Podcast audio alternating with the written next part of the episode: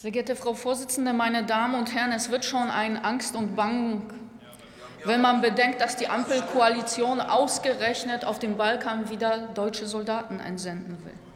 Nach mehr als 25 Jahren gescheiterter Bundeswehreinsätze schauen wir nach Afghanistan, nach Mali und gleich um die Ecke ins Kosovo, was ja wieder in ein Endlosmandat beschlossen haben. Ausgerechnet deutsche Soldaten sollen für Frieden und Sicherheit in Bosnien sorgen. Meine Damen und Herren, es hatte gute Gründe, warum Deutschland vor zehn Jahren aus diesem Mandat ausgestiegen ist. Und in einer Region auch noch, wo vor 23 Jahren durch einen Völkerrechtsbruch eben Krieg seitens Deutschlands und der NATO geführt wurde, scheint es jetzt wieder nach einem Völkerrechtsbruch auszuschauen. Wir alle wissen, im Herbst wird dieses Mandat Euphor Altea vor dem UN-Sicherheitsrat verlängert werden. Herr Kollege, Sie können sich ja gerne melden, aber Sie brauchen nicht immer dazwischen zu schreien. Wir alle wissen, dass im Herbst Euphor Altea vor dem UN-Sicherheitsrat verlängert werden soll und dass Russland sehr wahrscheinlich sein Veto dagegen einlegen wird. Und wir beobachten ja auch, dass sowohl die US-Administration als auch das Brüsseler Hauptquartier schon eine NATO-Mission vorsorglich dafür vorbereiten.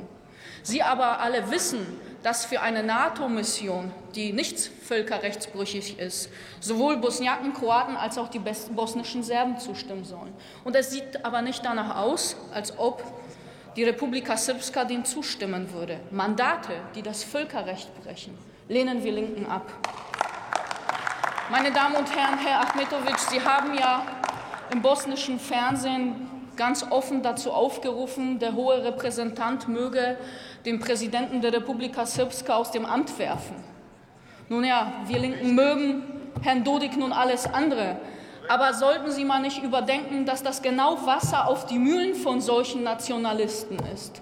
Dass sie von außen sich einmischen und eben einen gewählten Präsidenten aus dem Amt jagen wollen. Und wir Linken sagen, das ist hochgefährlich und das sollte eben nicht vorkommen.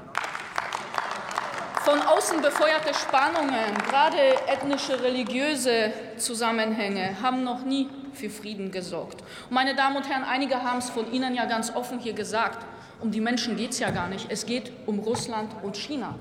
Darum geht es Ihnen doch. Wenn Ihnen wirklich die soziale Sicherheit der Menschen in Bosnien wichtig gewesen wäre, dann hätten Sie gerade Entwicklungshilfe, wirtschaftliche Unterstützung aus dem Daytoner Abkommen die ganzen Jahre massiv unterstützt und das ist nicht passiert. Sie verschweigen ja auch den Einfluss Saudi-Arabiens und der Türkei und dem wachsenden Islamismus, weil eben Bosnien mit all seinen sozialen Problemen alleingelassen wurde.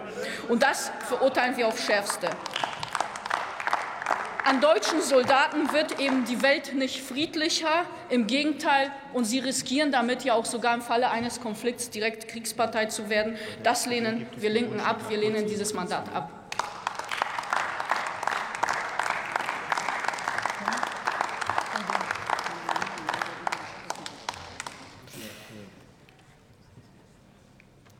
Der Kollege Ahmatovic ist angesprochen worden und hat den Wunsch nach einer Kurzintervention. Und ich wünsche mir, dass es eine kurze Kurzintervention wird.